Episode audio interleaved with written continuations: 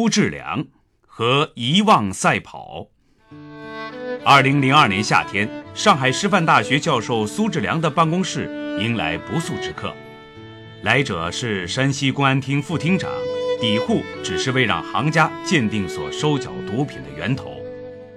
慎重起见，苏志良特地赶赴医院探望了时年九十八岁高龄的原法租界巡捕房督察长薛更新。民国辰光，上海生产个老八子勿会错。老法师一锤定音，印证了苏志良的判断。毒品、上海、督察长，事例中的关键词足以勾勒苏志良学术道路上的几条脉络：毒品史、城市史、帮会史、历史人物研究。多以慰安妇问题专家身份出镜的他，学术兴趣广泛。在上海近代城市社会研究范畴内，由点及面，勾陈识海，不间断地用新发现、新论述抢救着国人记忆中被损害与被遗忘的旧网。选课题：空白点加文献和实地调查。一九七三年，怀揣改天换地梦想，十七岁的苏志良主动请缨到江西婺源插队。但恢复高考后，他下定决心反护读史，重醒国家巨变之际的时代走向与个人责任。为复习，苏志良搜刮了附近村落的所有藏书，用《朝霞》和《学习与批判》杂志做饭，对从上海寄来的备考宝典倒背如流，最终如愿被华东师大录取。随着《中国共产党为什么在上海成立》等论文相继刊登在《青年史学》上。最初的成绩坚定了他迈步史学之路的信念。研究生阶段，刘慧武与陈旭路两位导师给他影响最大。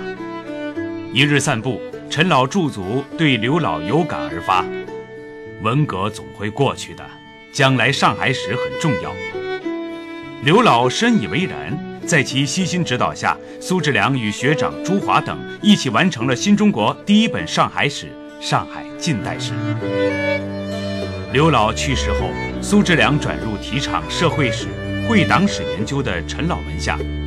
陈老华东师大二村的寓所里，常有苏志良拜访请教的身影。新课题不断，著作《近代上海黑社会研究》首次对黑社会下了定义，并为最高法院在司法解释时所参考。二十一世纪初，将毒品问题编入中学教科书，研究的摊子越铺越大，苏志良亦成了学界公认的最会选题的学者之一。他的选题标准仅有两条：一是重要但少有人研究；二是需结合文献与实地调查。无论是讨论复兴公园对民族意识的刺激，还是考证黄公馆旧址，亦或是呼吁保护老城区建筑。苏志良敏锐捕捉到了这座城市诸多可被追索的原汁原味消失的物事。慰安妇研究，泪与血有着相同的温度。学术生涯中最沉痛的命题是字字诛心的慰安妇。一九九二年三月，在东京大学任客座研究员的苏志良。于六本木五丁目国际文化会馆参加学术会议。日本教授询问：“听说第一家慰安所设在上海？”苏志良大感震动，决定自费延期驻日以搜集资料。于是，从军医麻生彻男回忆录披露的杨家宅入手，到确定世界上首家慰安所大一沙龙，苏志良矢志不渝，揭露日军逆行，昭告历史真相。一九九七年四月，上海师范大学将慰安妇作为重大课题立项，苏志良因此扩大调查范围，全家总动员，踏遍中国寻找史料与幸存者。慰安妇遭遇之惨创，非笔墨能详尽。夫人陈丽飞常涕泣沾伤，苏志良亦难免鼻酸落泪，感慨：“我与南京大屠杀的作者张纯如认识，曾建议他与我合写慰安妇，后来。”他因抑郁症自杀，可见这类血淋淋的研究影响太大，情绪调试极重要。一九九九年三月，中国慰安妇研究中心成立，苏志良任主任。二零零零年十二月，东京女性国际战犯法庭判定昭和天皇和日本政府在慰安妇问题上有罪，苏志良任中国代表团团长。二零一四年，外交部致电苏志良，就《Chinese Comfort Women》一书的海外影响仅表敬意。《金融时报》特为此书做了整版报道，而厚厚十七大本账册更标注了苏志良个人、团队及社会各界援助慰安妇的明细。十多年来，苏教授为慰安所遗址陈列馆等的筹建四方奔走，辗转世界各地。主持大型慰安妇问题和日本侵略战争责任国际研讨会，不惧日本右翼加工围堵，他的眼泪与他的热血有着相同的温度。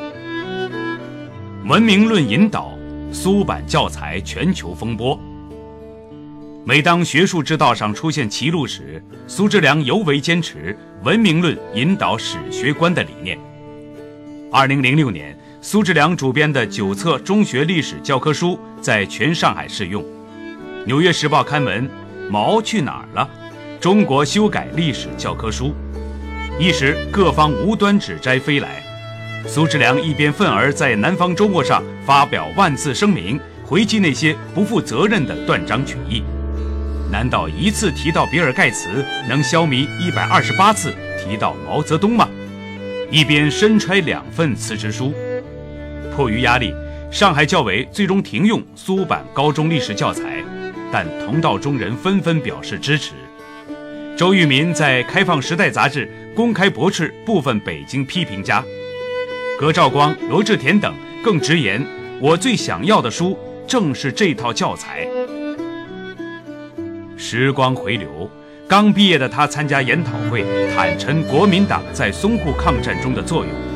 激得老派学者拍案痛斥荒唐，幸得时任中国史学会会长戴毅、北师大王慧林会下拍肩肯定。具有一篇文章在写、一篇搜集资料、一篇考虑例题三线并行能力的人文学院院长苏志良，带学生上街保护上海文化遗产，在教学乡长中将文明史观传递给一级级学生。今年适逢反法西斯战争胜利七十周年，苏志良准备与多国学者合写百万字慰安妇研究大全，并跟进慰安妇问题档案文献申报联合国世界记忆遗产名录工作，尽力推动犹太难民保护区、拉贝的前辈饶家驹南市难民保护区打包申遗，拒绝遗忘、唤醒记忆的坚守如一。曾为四行仓库保护工作上书韩正书记的苏志良，笑言自己多事，但是正因为这份基于学者智慧与良知的多事，让渐渐淹没的海上记忆得以本真浮现。